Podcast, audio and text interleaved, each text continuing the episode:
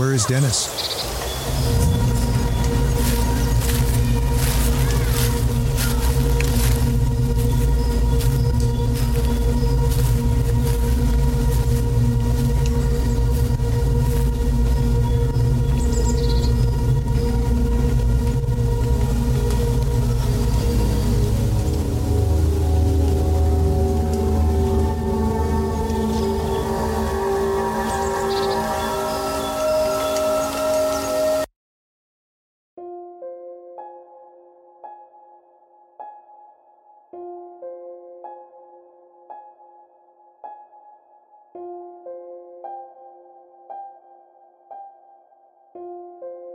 Todos los años miles de personas desaparecen alrededor del mundo. Algunas lo hacen en las más extrañas circunstancias, dejando atrás un velo lleno de misterio. Estas son sus historias.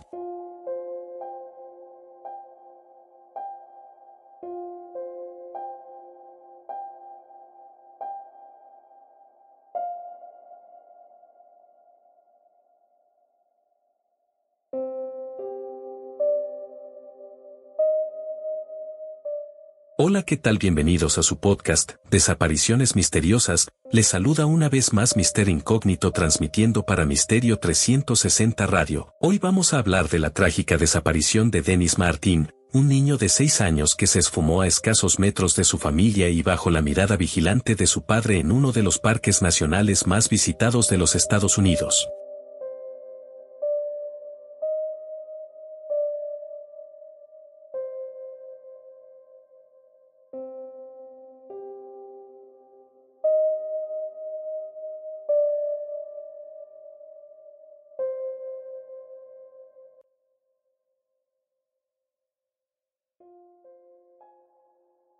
Cuando escuchamos alguna noticia en relación a los parques nacionales de los Estados Unidos, seguramente se nos vienen a la mente majestuosas imágenes de Yellowstone, Yosemite o el Gran Cañón.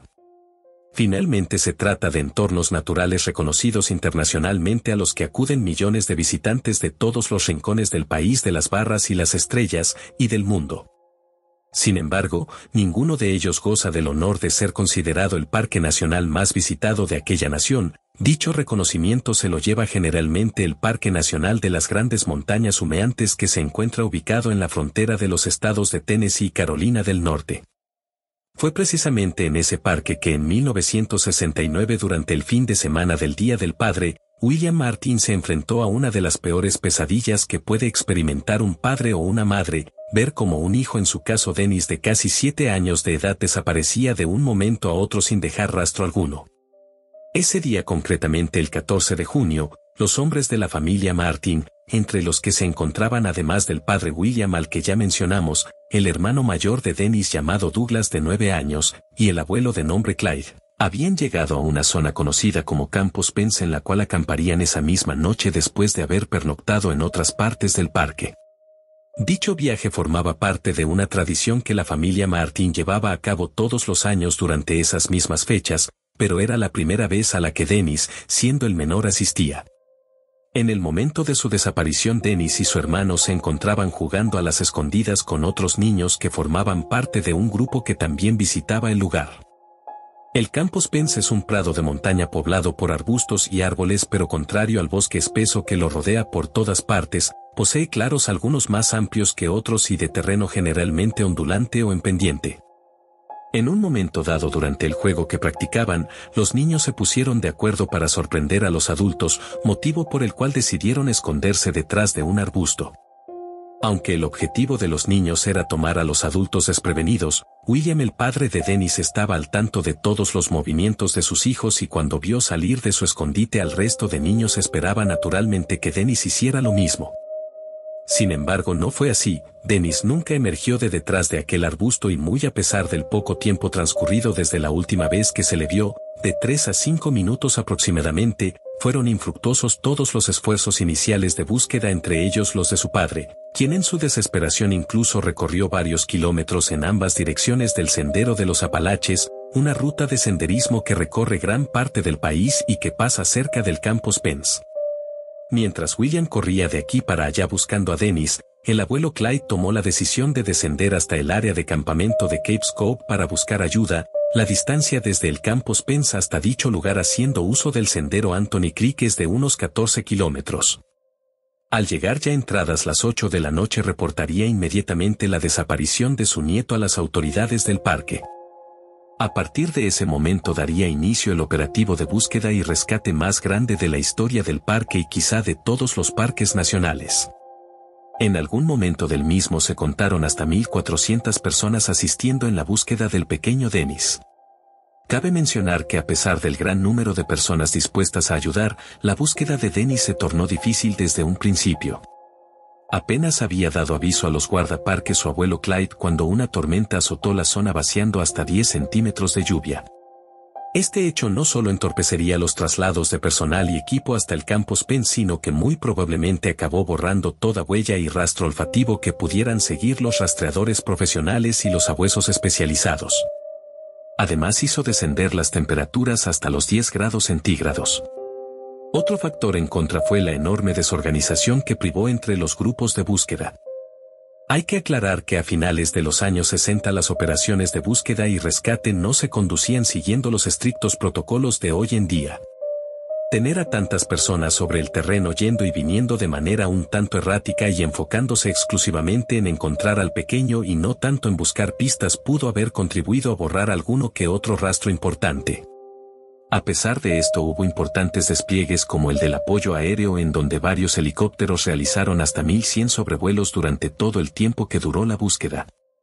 También se integró a los esfuerzos un contingente de boinas verdes, las Fuerzas Especiales del Ejército de los Estados Unidos, que pese a no colaborar oficialmente con el resto de partidas de búsqueda, se internaron en las montañas para ver si podían dar con el paradero de Demis, que cumpliría siete años de edad al sexto día de haberse extraviado. Seguramente fue el cumpleaños más doloroso para su familia y los grupos de rescatistas. A las hordas de individuos sumándose a la operación hubo que añadirle más lluvia, varios centímetros diarios, lo cual hizo que los caminos se volvieran intransitables por su estado lodoso.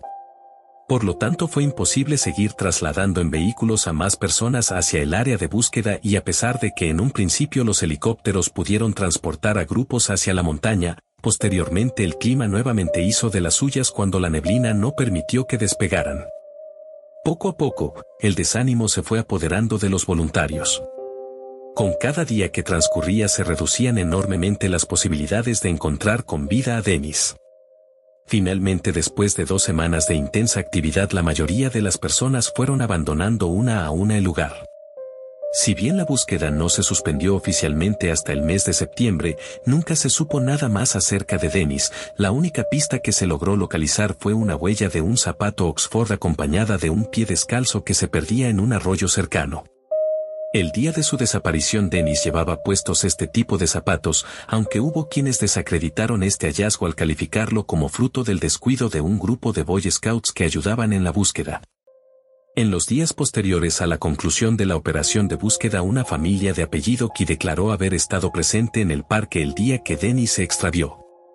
Su intención era ver osos ante lo cual los guardaparques les aconsejaron ir a la zona de Rowans Creek a unos 11 kilómetros de distancia del lugar donde desapareció el pequeño Dennis. Ya estando ahí ellos dijeron haber escuchado el grito de un niño y haber visto una especie de hombre de aspecto extraño o salvaje que parecía esconderse detrás de los árboles intentando no ser visto. A pesar de sus intentos por ocultarse los que vieron como ese extraño individuo llevaba a hombros un bulto de color rojo, se especuló con que podría tratarse de Dennis que ese día llevaba puesta una camisa del mismo color.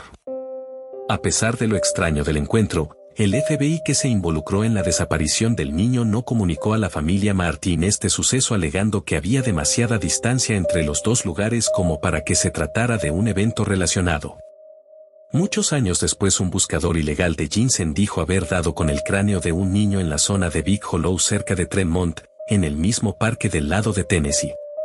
Temiendo que se le reprimiera o aprendiera por la actividad prohibida que realizaba no daría más detalles acerca del lugar en que encontró los restos. Una búsqueda posterior en esta zona del parque no arrojó ningún resultado. Al igual que ocurre con muchas de las desapariciones que tratamos en este podcast nunca se supo más de Dennis. A pesar de que como mencionamos anteriormente el Parque de las Grandes Montañas Humeantes es el más visitado de Estados Unidos y habiendo transcurrido más de 50 años por fuerza algún excursionista debió de haberse topado ya con alguna pista o el mismo cuerpo del niño. Te invitamos a suscribirte y mantenerte al tanto de más casos de desapariciones misteriosas. Hasta pronto.